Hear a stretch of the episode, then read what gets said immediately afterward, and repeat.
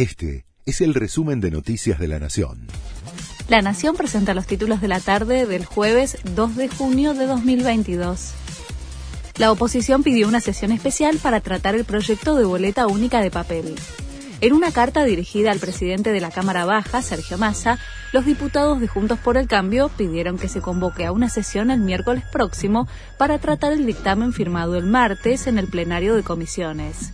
Para aprobar la iniciativa, la oposición necesita 129 votos. Con la suma de cuatro diputados de la derecha, llega a 130 apoyos.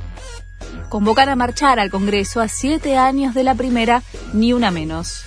La movilización tendrá lugar mañana, con réplicas en todo el país.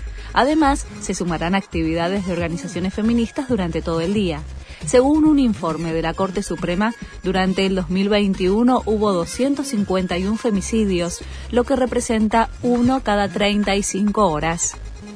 Proponen sacar de circulación las monedas de menos de 5 pesos fue a través de un proyecto de ley presentado en el Senado por Pablo Blanco, de Juntos por el Cambio. El valor de los materiales con los que se acuñan y la inflación hacen que crezca el negocio ilegal de fundirlas para extraer los metales, más valiosos que la propia moneda. María Becerra presentó su nuevo tema y en menos de 24 horas acumula más de 1.700.000 reproducciones. La canción habla de las mentiras y de un amor que la engañó.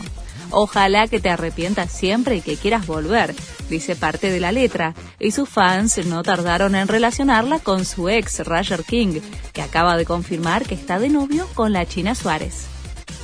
Sebastián Villa fue sometido a un peritaje psiquiátrico. Es en el marco de la causa por el presunto abuso sexual contra una mujer.